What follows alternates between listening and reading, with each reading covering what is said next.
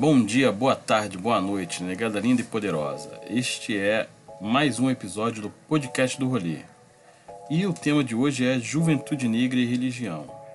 E já estão aqui conosco nossos apresentadores, a Rebeca Lobo, que faz parte do nosso elenco, e o Gabriel Silva, que também faz parte aqui do podcast do Rolê. E para conversar a respeito, temos hoje conosco aqui a Luciana Pertense, que é evangélica, né? Sou evangélica da Igreja Batista e desde criancinha, assim, cresci na igreja evangélica. E você tem quantos anos? Eu tenho 23. e você é evangélica por escolha pessoal ou é uma tradição familiar que você seguiu? Sim, o meu pai é pastor da Igreja Batista. Ele, meu pai conheceu minha mãe no seminário enquanto ela estudava música, ele estudava para ser pastor. Então, assim, mas meu avô, bisavôs, todo mundo é crente, assim, é uma tradição mesmo. E aqui conosco também está a Mirelle. A Mirelle é de uma religião afro-brasileira. E você fala de onde mesmo, Mirelle? Onde você está agora? Olha, agora estou aqui em Recife, tá? Que é onde é, eu estudo, né? Estou terminando o meu mestrado em teoria literária na UFPE mas eu sou lá de Porto de Galinhas, que é litoral sul de Pernambuco. É, e o meu terreiro, meu ilê, ele é Axé Orixalá Talabi, fica aqui na cidade de Paulista. Então, tem essa cigania. Mas no seu caso foi uma escolha pessoal ou é uma tradição familiar também? Como é que aconteceu essa seu início na, na religião? Então, é porque no orixá, dentro do axé, a gente é o orixá quem nos escolhe, né? A gente não tem isso assim, muita gente pode visitar várias casas e nunca ser de um axé. E às vezes a gente não visita casa nenhuma e o orixá, pelas formas que a natureza é, coloca no nosso caminho, nos leva até esse axé, né? Assim, não é uma tradição é, a religiosidade dentro da minha família, mas é uma tradição, a forma de vida. Porque ser de orixá não é ser somente uma religião, né? Quando eu saio do terreiro, eu não deixo de ser filha de, de orixá. Então, a minha família tem uma, uma forma de vida, uma, uma, uma caminhada que já faz parte dessa tradição que temos também uma religião é, que filosofa no mesmo caminho. Luciana, como é que é a, a carreira dentro da igreja evangélica, o processo de crescimento dentro uma, da igreja evangélica, o estudo né, da religião, como é que acontece na igreja evangélica? Bom, cada, isso é uma coisa muito importante, né? Cada igreja evangélica tem sua tradição, assim, não dá para generalizar mesmo as experiências das igrejas evangélicas. Então, vou falar bem da minha é, denominação, né, que é Batista. Lá, os pastores precisam estudar quatro anos, fazer uma faculdade de teologia é, para se tornarem pastores, né? E aí tem todo um processo de consagração e tal, para a pessoa se tornar um líder religioso. Então, é um seminário, mas é como se fosse uma faculdade mesmo. Assim. E a sua mãe também estava no, no, seminário, que ela, sua mãe conheceu seu pai no seminário, ela também estava no seminário buscando a mesma carreira que ele? É, e aí nesse seminário tinha o curso de teologia, mas também tinha o de música. Música sacra, música para a igreja, né? Então minha mãe fazia o curso de música também com o objetivo de servir na igreja. E aí eles se conheceram lá, nesse lugar que era assim, separado, mas era como se fosse uma faculdade mesmo. E no terreiro, Mirelle, como é que, como é, que é esse processo? Então, é, não, não existe um processo, né? São vários caminhos. É o princípio de Exu mesmo, né? Dinâmica, movimento. É, orixá é natureza viva. Então, a gente não tem, por exemplo, como em outras religiões, de ficar nas paradas de ônibus, nos terminais, enfim, dando papelzinho, chamando para ir para nossa igreja. Isso não acontece dentro do orixá. É, então, a forma que se faz é através da própria natureza. Comigo, por exemplo, eu recebi um recado dentro do mar. E, de repente, eu estava no meu ilê, numa festa de Iemanjá. É, só que aí, como acontece essa dinâmica dentro da natureza, é muito particular de cada um. Né? É, são longas histórias normalmente e que não é de uma hora para outra, né? Já, já é com criança. Na verdade, já carregamos isso no nosso corpo, na nossa ancestralidade. É, a gente acredita que não somos é, sujeitos é, só do agora, não é feliz só do agora. A gente é fruto de uma ancestralidade. Essa ancestralidade, um momento, ela vem à tona. De várias formas. Não significa que você precise ser de terreiro. Né? Você, quando é de terreiro, você vai cultuar essa ancestralidade, vai dar continuidade a ela. Mas você pode senti-la e vivê-la de outras formas também, né? Porque no terreiro é onde o axé é plantado. É a diferença, assim, a forma de culto mesmo. Então, olha, cada. É isso, assim, também. Tem os ciclos dos orixás, é, terreiros que são de Ubanda tem os ciclos da Ubanda, terreiros que são de Jurema tem os ciclos da Jurema, e assim por diante, né? Mas no meu terreiro, que é um terreiro de orixá Nagô, né? Cultua o povo Nagô e é, cultua Jurema também. Então é dividido. Tem o ciclo do orixá e o ciclo da Jurema. Em todos a gente faz as oferendas aos nossos orixás, às nossas entidades na Jurema, compartilha com o EB é, os momentos de alimentação, o sagrado, né, os rituais internos. E dependendo, é, tem sempre a festa para finalizar a celebração do rito, né?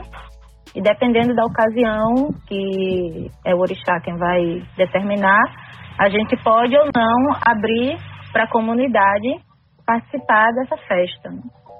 Mas o dia a dia é isso, é um dia a dia de, de aprendizado, né? É um espaço que a gente tem de, de acolhimento e de aprendizado é, do que a sociedade, do que esse mundo moderno capitalista, né? Tirou da gente, cesseou é, nossas culturas, nossas tradições, é, nossos saberes que foram todos é, violentados mesmo, né? Por essa sociedade racista que a gente vive onde as culturas e tradições afro e indígenas não são atacadas só por ser religiões, são atacadas porque elas têm uma origem, elas têm um povo ao qual elas pertencem. Então, esses espaços são espaços onde a gente consegue, mais do que resistir, a gente consegue existir mesmo. Fazer um, não só um resgate, mas uma continuidade das nossas formas de, de existir, né? É, na igreja batista, normalmente as celebrações são no domingo, e aí domingo de manhã e à noite. É, as celebrações giram muito em torno da Bíblia, né? O estudo bíblico, o estudo das escrituras. E a igreja batista também tem uma particularidade que é acreditar na autonomia de todas as pessoas. Então, todas as pessoas devem ter livre acesso à Bíblia, então interpretar por elas mesmas, tipo, não depender de pastor para falar o que, que ela tem que acreditar ou não. E essa incentivo mesmo da autonomia. E normalmente tem os cultos de domingo à noite também que são mais é, de comunhão. Então normalmente tem um chá depois um lanche e tal. E também envolve muito a música é, oração também uns pelos outros mais ou menos por aí. Mas aí em outras tradições evangélicas vai ser um pouco diferente, né? Por exemplo, nas igrejas pentecostais, é, são igrejas que, que, envolvem muitos dons, e aí são as igrejas mais negras, inclusive, do Brasil. É, que envolve muita corporeidade, a dança, o rodar, o gritar. Então, são essas igrejas do fogo, né? As igrejas que realmente têm uma característica muito negra e, por causa disso, sofrem muito racismo, inclusive dentro da, do evangelicalismo, né? Do protestantismo. Uhum. Há muito racismo em torno das igrejas pentecostais. Então tem o preconceito, tem o a racismo de uma igreja, de uma denominação com outra denominação? Com certeza, racismo está em todos os lugares, não é mesmo? É, os pentecostais sofrem muito preconceito mesmo, assim, algumas igrejas, por exemplo, mais tradicionais, que são essas igrejas mais históricas, até batista, presbiteriana, algumas pessoas dessas igrejas veem o pentecostalismo como é, menos espiritual espiritual, meio com bagunça. É, e nesse sentido, assim, justamente por ser negro, assim, na minha opinião, né? e na opinião de quem estuda esse assunto também. Uma pergunta, é, já que Luciana falou aí sobre agenda, que você perguntou e tal, eu tenho uma pergunta para fazer para elas duas. Se elas podem citar para a gente quem são os grandes do torneio livros, é, diários da religião de vocês, ou da religião de vocês. É, desculpa, não, não deu para ouvir direito, cortou. Tá ouvindo agora? Tá ouvindo agora? As grandes personalidades? Acho que elas travaram, não. Isso, era para ver só se eu entendi. Quais são as grandes personalidades, as referências de nossa religião? Isso, isso. Ah. Quer responder primeiro? Tanto faz.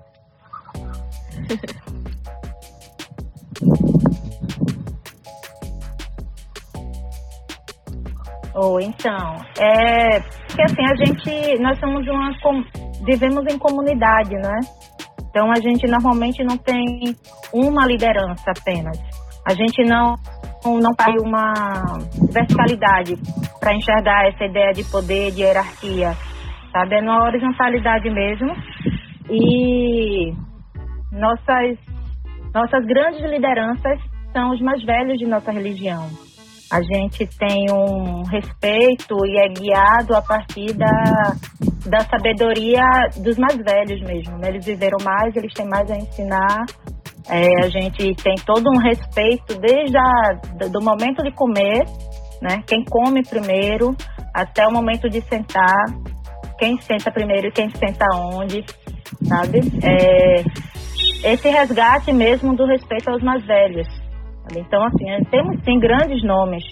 Por exemplo, aqui em Pernambuco, é, lideranças que fazem parte desde da religiosidade até mo- é, movimento mais cultural ligado às religiões de matriz africana, né? Temos, é, mas nossa religião é uma religião matriarcal. Então, as mulheres, essas mulheres mais velhas, eu não vou me atrever a citar uma porque deixaria outras de fora. Mas então, assim, todas essas mulheres mais velhas que vêm dando continuidade à nossa tradição são as nossas referências e é a quem a gente eh, tem o maior respeito, assim, admiração e segue, né, como referência de vida mesmo e de manutenção da espiritualidade e da tradição. Queria dizer, que eu acho tudo muito lindo, meu Deus. Hum. Não, aqui meu terreiro ele é Axé Orixalá Talabi. É um terreiro onde o nosso é, pai maior assim é Oxalá. É um terreiro Nagô. Minha avó de santo é mãe dada, é mãe dada de Oxalá. É, já rufou, né? Já partiu pro Orum. E agora nossa mãe de santo atual é a filha dela, que é minha mãe querida, mãe Lúdia Manjá Ogunté, o Damiô, a quem eu peço a benção sempre, assim, uma pessoa que é mais do que apenas uma mãe espiritual, é, enfim, uma mulher que quem passa por ela tem a honra mesmo de estar perto de alguém como ela. E nosso pai de santo, que é irmão carnal dela, que é pai Júnior de Odé, né? Pai Júnior de Odé Arolê, um homem incrível também, de uma inteligência, enfim, uma grande árvore. São nossas lideranças de um terreiro Nagô e um terreiro de Jurema também. É, então, o cristianismo, é, como muitas coisas nesse mundo, foi muito embranquecido, né? Ele sofreu um processo de europeização, assim, o cristianismo não nasce branco, né? Ele se torna branco depois que os europeus se apropriam dele. Então, a gente tem como grande referência Jesus, que não era branco, sempre bom, sempre bom lembrar. Mas assim, depois que a igreja se formou e tal, há muitas referências negras no cristianismo. E aí trazendo mais pro protestantismo mesmo, né? E pra igreja evangélica de fato, a gente pode lembrar de Martin Luther King, que era um pastor batista, Rosa Parks, que era metodista, ah, Desmond Tutu também, que é um arcebispo anglicano que lutou contra o apartheid na África do Sul. E aí, trazendo para o Brasil também, a gente tem uma figura que é muito esquecida e não é lembrada na história da igreja, que é o Agostinho José Pereira, que é con- conhecido como Lutero Negro.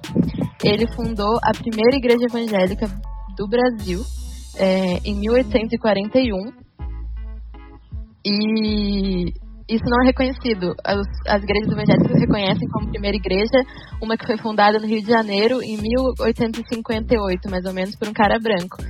mas Agostinho era um Agostinho José Pereira, Lutero Negro. E foi inclusive uma igreja em Recife. ele fundou a Igreja do Divino Mestre. Ele era um alfaiate é, letrado e ele e fundou essa igreja aí com, que tipo, aglomerou 300, 300 negros e, e ele ensinava as pessoas a escreverem alfabetizava essas pessoas ensinava sobre Jesus negro, que Deus criou as pessoas negras e viu que era bom. E ele tinha muita inspiração da Revolução do Haiti. E ele teve contato também com o Sabino, da Sabinada. Então ele tinha esse ideal revolucionário de libertação do povo preto e tal. Por isso ele foi preso, inclusive. E foi considerado uma seita, né? A igreja evangélica dele.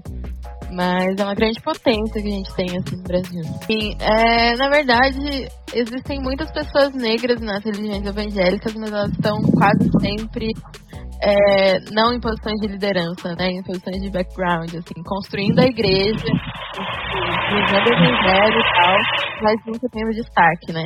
E aí tem o exemplo também do William Seymour, que é o fundador do protestantismo, do pentecostalismo nos Estados Unidos, que é um pastor negro que teve, que ele estudava em um seminário, né? Seminários que já estão familiarizados com a palavra, mas ele, por causa da segregação racial nos Estados Unidos, ele não podia entrar na sala, ele tinha que estudar da janela.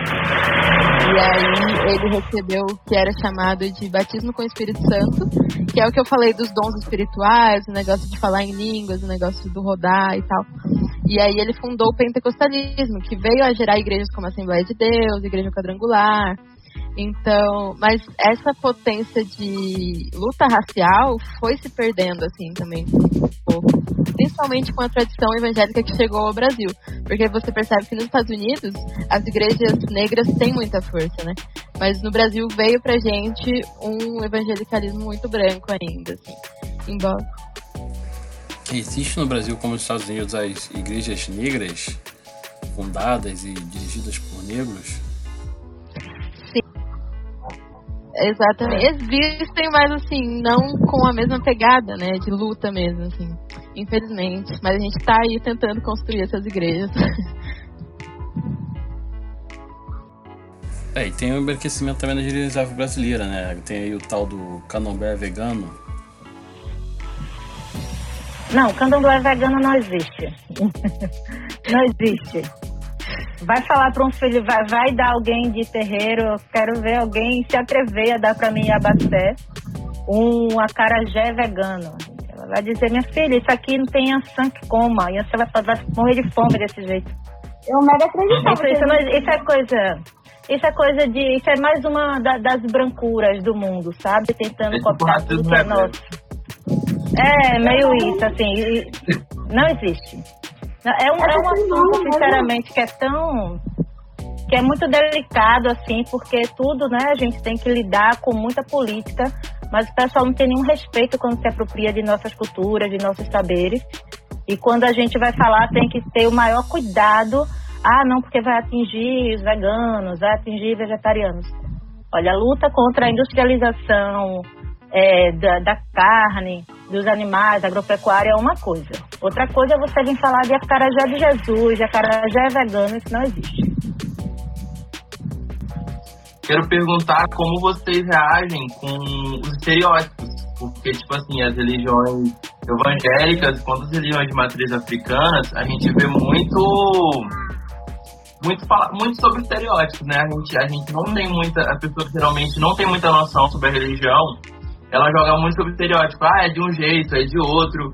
E além de você lidar com as pessoas que estão de fora, enquanto estereótipo, como as pessoas que estão de dentro da própria religião e fazem piada, né? Tipo, si mesmo. Tipo o Yuri Marçal, um exemplo. O Yuri Marçal faz piada falando do candomblé de uma forma respeitosa. Uhum. E aí da, da, religião evangélica eu já não conheço nenhum comediante gospel. Mas com certeza deve ser. É, mas, enfim, como é que vocês lidam, né? Como vocês lidam com isso? Olha, sim, Cara. dentro do. Pode responder, a outra respondi primeiro, agora você. Tá. Eu queria dizer que, tipo, os estereótipos que os evangélicos sofrem, não chegam aos pés da perseguição que as religiões matriz africana sofrem assim, no Brasil. Que, inclusive, a gente comete contra as religiões matriz africana. Assim. E isso é uma coisa muito difícil que eu o movimento negro evangélico e as pessoas negras conscientes dentro da igreja têm levantado essa bandeira, assim, a gente tem que parar de discriminar as religiões de matriz africana, que Exu não é diabo, não tem nada a ver, e isso é pecado, assim, a gente, o jeito que a gente trata os nossos irmãos, sabe? E mas existem alguns estereótipos, sim, sobre o, as igrejas evangélicas. Ai, e eu acho que eles são muito assim, como eu estava falando, né? Do, que, do jeito que as pessoas enxergam as igrejas pentecostais, né? A igreja da gritaria, a igreja do, do fogo que gira e labachuras, não sei o quê. É um jeito de fazer chacota dos nossos irmãos negros que estão experimentando é, uma espiritualidade de alguma forma, né? Assim, esse contato com o divino e são pessoas normalmente pérficas, né? As igrejas pentecostais, as igrejas pequenas de garagem, elas estão nas periferias, elas estão nas favelas, inclusive atuando onde o Estado não chega, né? Então, é na igreja que a pessoa recebe uma cesta básica, é na igreja que ela consegue uma oração, um amparo psicológico, assim, com alguém para conversar, né? Então, isso é muito triste, assim. E, e eu acho que fazer chacota desse, dessa forma de espiritualidade que também é negra é uma forma de racismo também, assim. É, Luciano, quando eu, eu tive uma formação cristã, né, e quando eu estava ainda seguindo mais é, frequentemente essa formação, qualquer coisa que eu usasse que dissesse referência à África era visto ao cuidado que isso aí pode ser tinha aquela demonização, né? Se já aconteceu isso com você, você que é uma pessoa militante pela causa negra dentro da igreja, de ter uma crítica nesse sentido?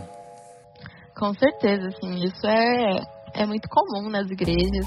É, recentemente aconteceu o caso de uma menina é, de uma Assembleia de Deus que o pastor falou para ela que ela não poderia se batizar por causa do cabelo dela, porque aquilo não era cabelo de crente, porque ela tinha o cabelo Black Power. Então, a demonização de tudo que é preto acontece muito na igreja evangélica, assim. E eu já sofri, assim, eu tenho atuado né, na militância dentro da igreja, como eu costumo falar, então eu faço é, oficinas sobre racismo nas igrejas e tal. E em uma das vezes, uma pessoa chegou pra mim na minha cara e falou que eu nem devia estar falando sobre isso, porque Deus nem se importa com isso, Deus nem se importa com racismo. E isso foi muito difícil de ouvir, assim, sabe? Mas ao mesmo tempo, eu acho que tem havido um despertar, assim, principalmente das pessoas pretas crentes sobre essa questão racial, principalmente essa semana, né, que ferveu, assim, o, o assunto, eu vejo, eu vi muitas pessoas crentes é, se posicionando, então acho que é um sinal de Deus tocando nos corações racistas, sabe? Deus convertendo. É. Racista tem coração? É, Acho meio difícil ter, né? Olha, eu acho que a própria Luciana mesmo, assim, ela já falou um monte do que do, dos principais estereótipos né, que nos atinge, é, que começa desde nossas divindades, o próprio Exu, como ele chega, né, como a imagem dele foi dissipada aqui no Brasil, a partir da, da branquitude, colocá-lo como colocar um Deus que você não pode lidar com o poder, não consegue lidar com, com os múltiplos sentidos de sua existência, então é mais fácil dentro da sua ignorância branca, você colocar dentro de uma coisa que você conhece, que é a maldade o demônio. Sabe, você pegar algo que é tão divino, tão grande, tão longe do seu alcance, você ao invés de tentar se aproximar para entender, você coloca dentro de um lugar de afastamento. Olha, não vamos chegar aí porque é algo que a gente não consegue lidar. E assim, o nosso Deus que se comunica com todas as naturezas, nenhum orixá come sem que Exu também coma, né? Exu é movimento que está na água, a chuva está caindo, sabe? Exu está aí também, é porque ele é o movimento em si. Então você pega Exu e transforma ele num demônio, é uma forma de você não conhecer o princípio do movimento da vida, que é o movimento né, básico da vida, não conhecer os caminhos. Você tem caminho. A encruzilhada é onde Exu vive, né? Todas as encruzilhadas. E Exu é o caminho, é não um caminho. Exu é caminho, significa aberto, sabe? O ser humano tem caminhos para percorrer. Não existe aquela coisa, essa é a salvação, aqui é seu único caminho, verdade é a vida. Não. Não é bem por aí pra gente. Né? A vida não deveria ser assim, ser vista dessa forma como o único caminho. Se a gente é, somos sujeitos que têm subjetividades próprias, por que, que o caminho é apenas um? Né? Fica essa, essa pergunta, né? E a gente, nosso, nosso único guia é, nesse sentido é saber que temos livre-arbítrio. E aí, cada caminho a gente vai se deparar com uma questão. Então, esse estereótipo de Exu foi o maior porque foi traduzido para aqui no Brasil como demônio, quando na verdade isso é pura ignorância de quem não consegue lidar com o desconhecido, né? E não tem a humildade de se abrir para conhecer também. É, fora isso, aí tem essas questões dentro da, da colonização do cognitivo mesmo, quando nós, sujeitos negros, sujeitos indígenas, sujeitos não brancos, né? Eu digo não branco como é, enquanto é, lugar do europeu, né? Dessa, dessa é, é, do, do eurocêntrico mesmo, assim. E a gente tem nosso cognitivo colonizado a um ponto de é, tirar piada com a nossa própria raça, assim, né?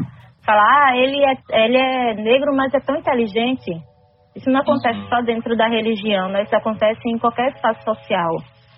É, porque nossa sociedade tá, tá, foi colocada, infelizmente, foi formada desse jeito. Então, o estereótipo ele está para além da religião. E aí, quando a gente entra várias outras questões, que seria outro programa para falar, que é, por exemplo, andar com nossas guias, andar com um pano de cabeça, andar com o axó, né, que é nossa roupa, nossa veste sagrada. Então, você vê, os evangélicos, eles podem andar com sua roupa evangélica, ou as freiras podem andar com as roupas de freira. Pra gente andar com nossos trajes, com nossa show, nossa, é do ônibus ao Uber, ao mercado, a ponta, a qualquer lugar, a gente vira centro de, de atenção e de ataques, né? Não é centro de atenção para tentar, para olhar, para ver beleza, alguma coisa assim. É centro de ataque mesmo. O racismo ele aflora de uma forma impressionante quando a gente traz nosso, nossos trajes, né? Nossas guias. É não pode se aproximar do que é negro, do que é indígena, porque conhecereis a verdade e vos libertará. Uhum. Entendeu? o corpo vai tremer, você não vai saber como lidar. Vai se emocionar, vai dizer de onde está vindo essa água, meu Deus. É, é, o que você falou, né? É muito assim como que se diz, é complicado a pessoa que, tipo assim, ela tá numa religião que é considerada uma religião cristã, porque eu cresci numa, eu cresci numa igreja católica, sabe? cresci na região católica, minha família todinha, minha avó, meu bisavô, todo mundo era da região católica. E a gente cre... eu cresci muito ouvindo falar que tudo que era diferente da gente era do demônio. E eu cresci com isso dentro de mim. Até pouco tempo eu achava que era assim, né? E aí depois que eu fui tendo conhecimento, fui conhecendo outras pessoas, foi muito bom para eu poder me libertar daquilo e ter outras ideias. E aí eu conheci a verdade, conheci a, meio que conheci a verdade, de uma forma me libertou para me conhecer outras coisas, sabe? Hum. Conhecer outras coisas minhas, do meu povo e parar de seguir aquilo que colocaram pra gente, sabe? Uhum, sim. Para, para seguir aquilo que colocaram pra gente e procurar coisas que são minhas. Hoje em dia eu não tenho religião, mas eu não consigo mais me identificar com uma visão europeia, saca? De chegar numa igreja e ver os santos católicos todos negros, ver um Jesus, todos brancos, ver um Jesus branco. Eu não consigo ver aquilo, sabe? Eu não consigo, eu não consigo me sentir bem com aquilo. Porque eu vou estar numa né, religião... Que eu não, porque eu vou estar numa religião que eu não consigo me ver. E essa ideia do, do carrasco também, não é? Você tá ali numa comunidade negra, periférica, e tá lá todas as autoridades brancas, é, não uhum. branco só de pele, é como o Neuza Santos fala, né? É a, é a brancura, que ela transcende a, a questão da pele branca, né? Então, quando a gente lida com isso, você vê, continua vendo é, a brancura ali no poder, é, dizendo o que é pecado e o que deixa de ser pecado, como você tem que ser, como você não tem que ser, fazendo você correr atrás de algo que muitas vezes vai totalmente contra o que a gente é, por exemplo, no caso da homossexualidade, falando que é doença, tentando lhe converter a algo que é simplesmente você.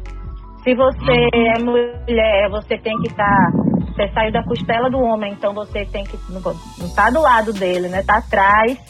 Enfim, toda, toda umas questões assim que a gente não consegue, não tem espaço. Eu também, minha família, é, né, na minha rua só tinha igreja católica, né, a praia, a igreja católica e colônia dos pescadores. Então a gente ia pra igreja, não tem jeito, eu tenho muito respeito, sabe, assim, muito mesmo.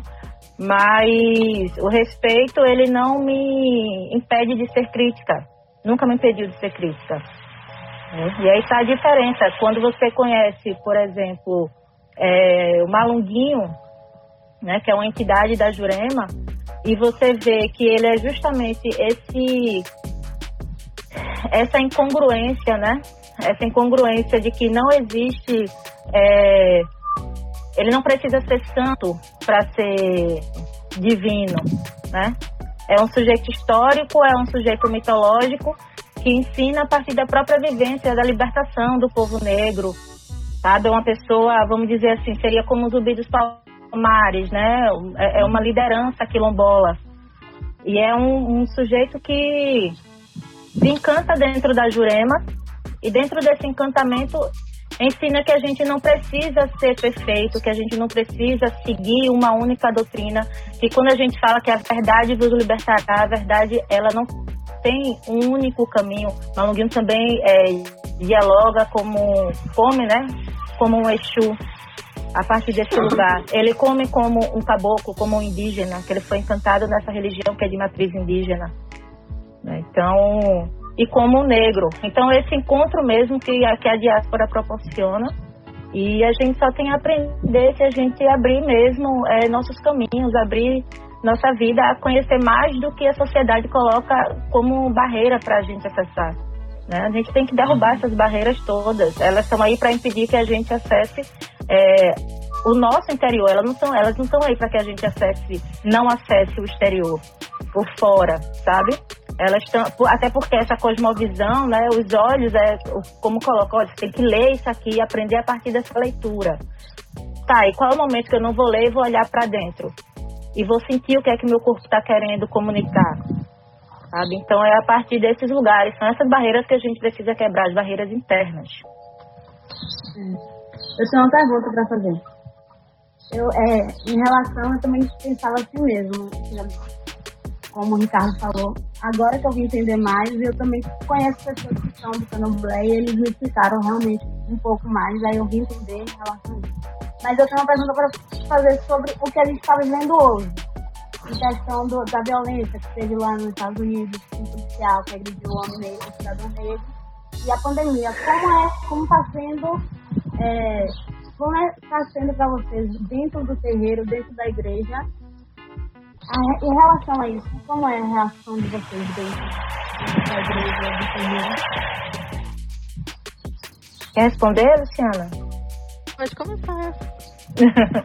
então, é, a gente tem o caso do, do Floyd lá, lá nos Estados Unidos, mas a gente tem casos que acontecem todos os dias, a cada hora, a cada 20 minutos, aqui no Brasil mesmo, né? Eu estou em Recife, é, bem pertinho das torres, das malditas torres, onde essa semana a, a mulher lá do prefeito, a que tem, carrega no nome, o nome Corte Real, é, apertou o nono andar para que o menino Miguel caísse.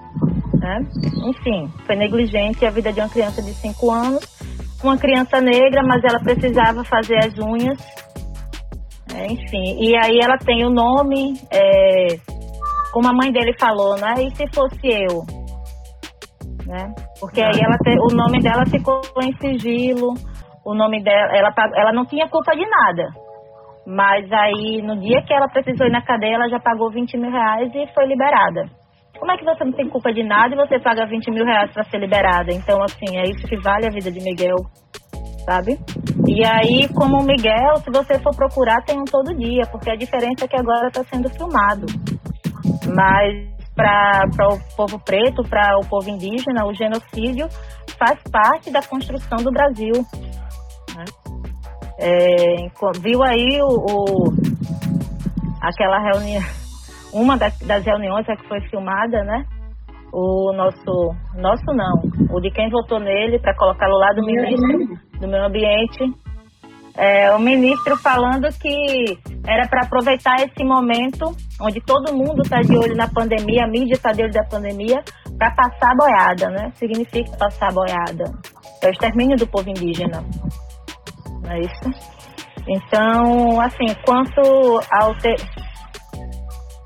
Então, é isso. Quanto à questão da pandemia, é, como eu disse, a gente respeita o que o orixá determina.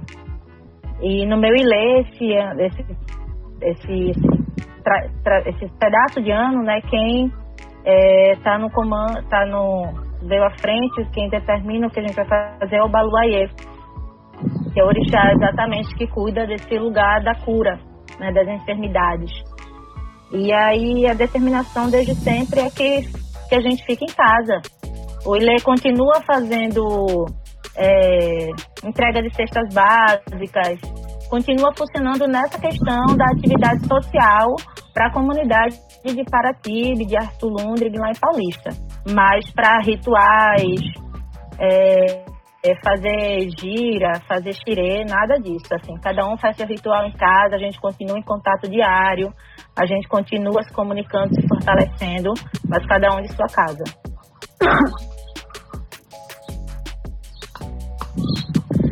É, na igreja é, é complexo, né? A igreja evangélica é cada vez mais complexa, assim, principalmente depois de 2018, as eleições de 2018, que realmente, assim, boa parte das lideranças ficou do lado do fascismo, do cristofascismo, como a gente chama, que juntou tudo, né? A religião e a política e o poder, e essa ânsia por poder, né? E, dá vergonha nessas horas de chamar de evangélica, confesso hum. pra vocês. E, mas sobre as mortes de João Pedro e de George Floyd, é, é triste pensar que os dois eram evangélicos, né? Tanto João Pedro como George Floyd. E eu acho que a Igreja Negra dos Estados Unidos se levantou para defender a, a justiça por George. A igreja do Brasil não fez muito por João Pedro, não fez muito por Miguel e não faz muito, né? Pelos pelos jovens negros que morrem, né, esse genocídio que acontece aí.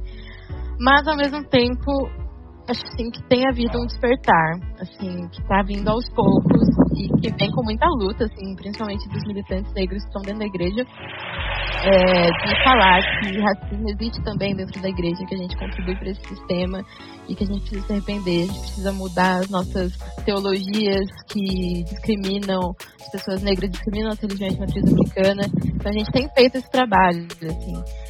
E sobre a pandemia, eu acho que a minha igreja está fazendo culto online, se é possível, né, de alguma forma, mas assim, transmissões ao vivo e transmitir a palavra, dar uma palavra de conforto para os membros. Também temos feito ação social, assim, levando cesta básica e tal.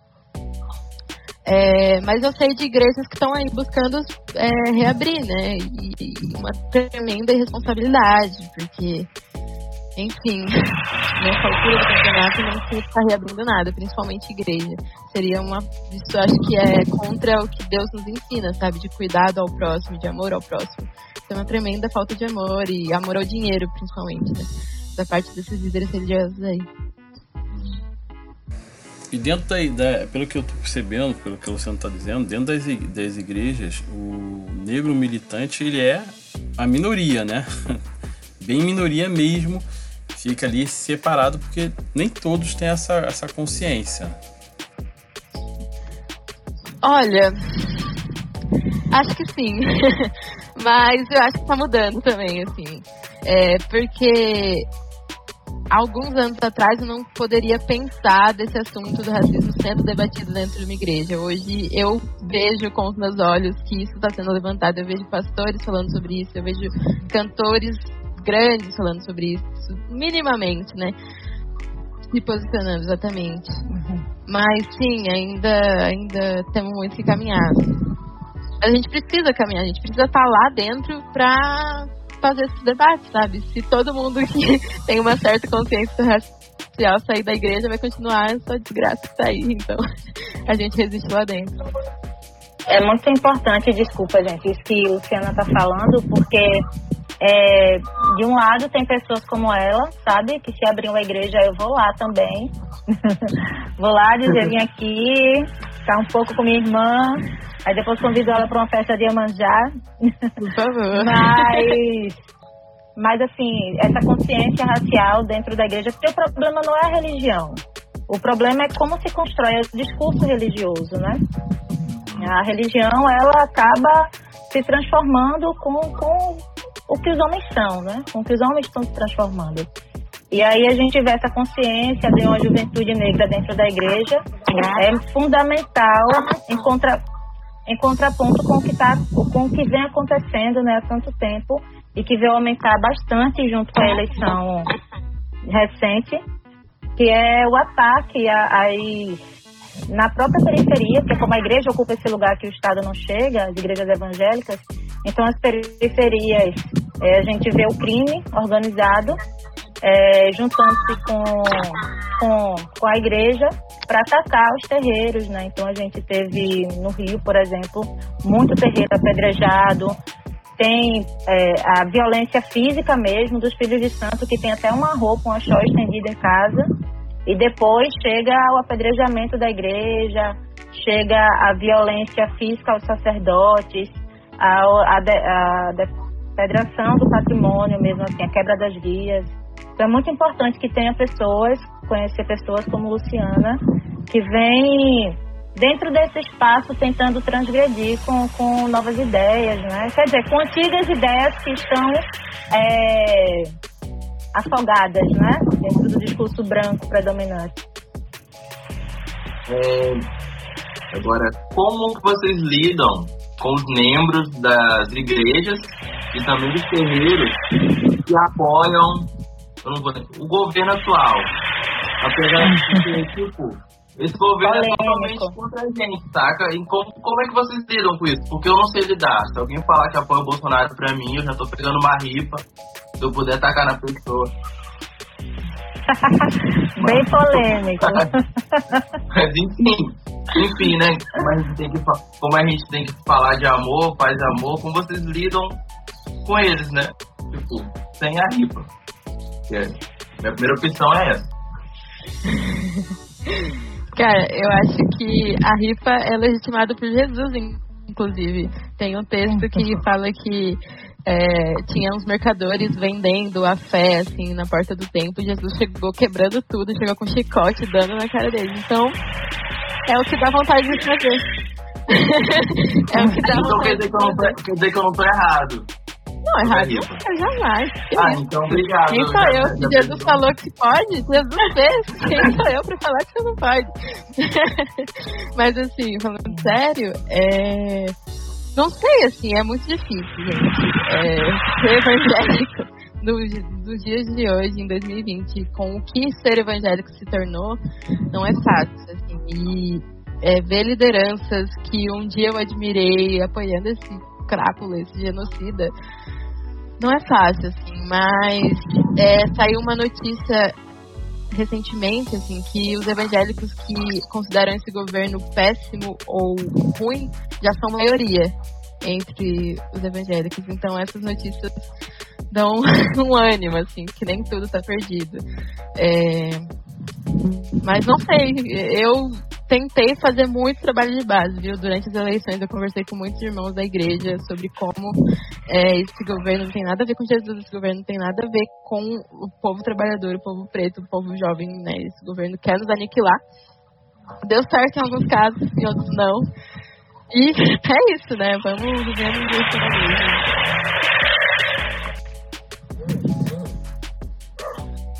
por. Oi. Ah, eu não tenho que lidar nessas horas. Eu dou assim, graças a minha mãe Manjá, meu pai Oxóssi, que eu ainda que eu, que eu não sou mãe de santo, porque aí quem lida com essa situação com toda a sabedoria é minha mãe de santo, é meu pai de santo. Eu não tenho que lidar. Eu sou, é, sabe assim, a gente não precisa Primeiro que no meu terreiro ninguém é declaradamente Bolsonaro. Assim, a gente fez campanha mesmo, religi... campanha de dizer, olha, aqui não, sabe? Por favor, retirem-se, vocês estão convidados. não brincando assim, mas meu pai minha mãe de santo é que tem mais sabedoria para lidar com essas situações. Eu realmente não tenho. Então eu só fica bem longe de mim que essa é a nossa relação. É porque não se dialoga com racista, né? E as pessoas que votam em Bolsonaro são racistas.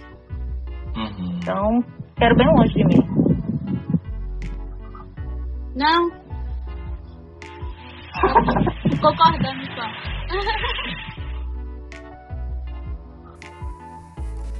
Então, para encerrar, eu queria agradecer a Luciana, a Mirelle pela participação e que eu acho que a conversa foi bem é, produtiva. Inclusive, a gente pôde trazer à luz aqui que, é, inclusive, o cristianismo não é uma, uma invenção branca, né? Na verdade, é uma ferramenta que foi usada durante muito tempo para eles exterminarem algumas culturas, algumas outras religiões. Na verdade, a, a cristianismo, como o budismo, o islamismo, é uma religião oriental, uma filosofia oriental que foram os brancos foram adaptando, foram criando coisas e ritos e, e deidades para poder usar da forma que eles queriam. E agradeço também a Mirelle por trazer para a gente uma clareza maior, somente quem não conhece, de que há uma diversidade muito grande nas religiões afro-brasileiras que ainda a gente tem muito para conversar. Então, eu quero agradecer também pelo convite. É, a gente, né, é engraçado porque desse estereótipo, quando eu falo, ah, não, mas você é uma menina evangélica, a gente já pensa várias coisas. Ai, meu Deus, como é que em plena pandemia, o racismo aí sendo filmado, vou conversar com alguém, sabe assim? Porque a gente realmente está numa situação de muito perigo com, com o que pode acontecer aqui para frente, né? É, como você falou, a religião cristã, ela não só, o povo não só está esquecendo dos seus princípios, como muitas vezes o povo não sabe, porque nossa história ela não foi contada por nós, né? Pelos nossos. Nossa história, desde os terreiros até as igrejas cristãs, a história do nosso povo, as nossas lutas foram escritas pelos brancos, por uma epistemologia branca. Então eles contam nossas revoltas como. É, enfim, nunca conta como deveria ser, né? Nos colocam como criminosos, como bandidos. Então a gente precisa, na verdade, tomar, derrubar tudo isso e escrever nossa história. Como diz Membeto de Oxum, tá na hora do pau comer, na verdade já passou da hora do pau comer. E é a gente que tem que fazer isso, de várias formas. Sabe? Não existe uma, um só caminho. É isso eu quero agradecer a oportunidade de conhecer vocês, a gente poder compartilhar esse momento. Estou aqui como Ara na barriga, então tem uma pessoa a mais, tá? Uhum. Mas muito obrigada, gente. Um prazer mesmo estar com vocês. Sempre bom conhecer meus irmãos. Tá? A gente se espalha, mas a gente está unido dentro da nossa ancestralidade. Vocês são lindos e lindas. Obrigada. Gente, queria agradecer muito também Ricardo, Rebeca, Gabriel e principalmente Mirelle, que tive a oportunidade aí de conhecer, de aprender muito com vocês, assim. Eu admiro demais as religiões e morro de vergonha com o que a gente fez, assim, faz dias com vocês, mas a gente é irmã e a gente tá do mesmo lado, assim, queria te dizer. Então é isso, gente. Muito obrigada mesmo pelo convite.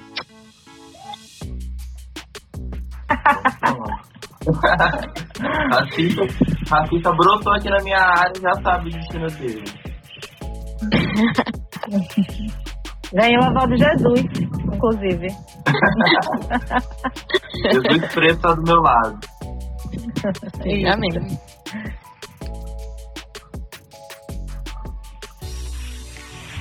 Gente, eu, não, eu só quero agradecer realmente por isso hoje porque é um assunto que é tipo, meio que delicado, né? E eu queria mesmo aprender mais um pouco sobre isso, sobre as, religiões.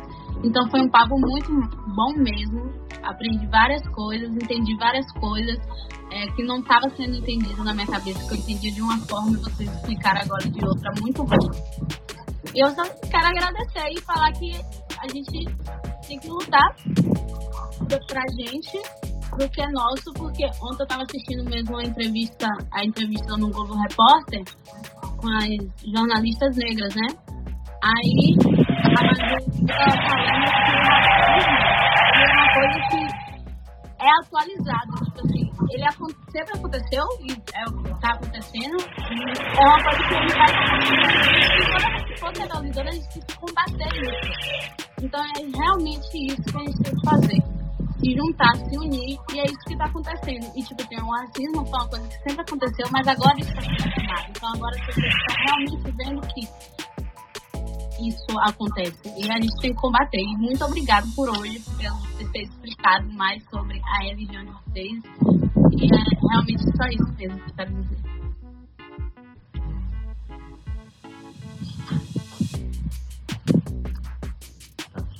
É, eu só tenho a agradecer, foi muito bom trocar essa ideia com vocês. Espero que a gente possa ter outras oportunidades de poder conversar mais, porque esse pouco tempo que a gente teve aqui, eu aprendi muito.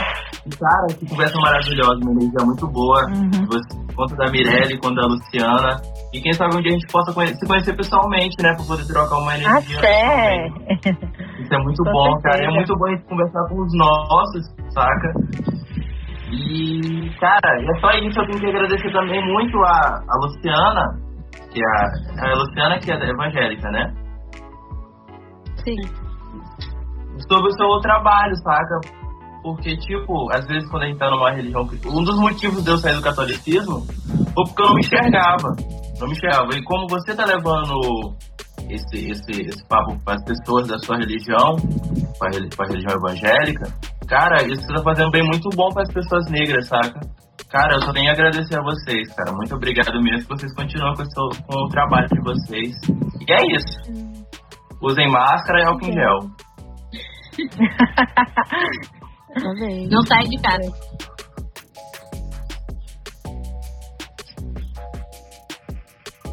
Qual frase? Ah, fogo nos racistas. Fogo nos racistas. fogo nos racistas. Fora Bolsonaro. É que eu falo isso direto, É muito clichê, é pouco clichê. Mas é, é, sempre, bom, é sempre bom reforçar isso aí, é sempre bom. Fora Bolsonaro. É, fogo nos racistas inclui fora Bolsonaro e deveria incluir também abaixo patriarcado. Fogo nele também. Abaixo patriarcado, com certeza. Eu aprendi muito agora ouvindo Luciana, coisas que eu nem imaginava. Tipo, aqui em Recife que começou essa revolução da igreja negra evangélica. A gente não sabe nem onde fica essa igreja aqui, nem se a pessoa nem é falada, sabe? É, faz a mínima ideia também a gente nasce, a gente cresce num mundo que a gente acha que o mundo é branco. Tudo que a gente vê é branco. E aí, a partir do uhum. momento que a gente descobre que não é assim, é um choque tão grande para a pessoa que está que tá dentro de uma igreja, descobrir que o que ela segue não foi criado pelos brancos, não tem praticamente nada a ver com o que eles pregam. Cara, é, é um choque de realidade, né? Cada vez mais que a gente pesquisa, que a gente se interessa pela história, mas a gente se pergunta, vem cá, além do racismo, o que é que é uma invenção branca? Não sei. Sim. Total.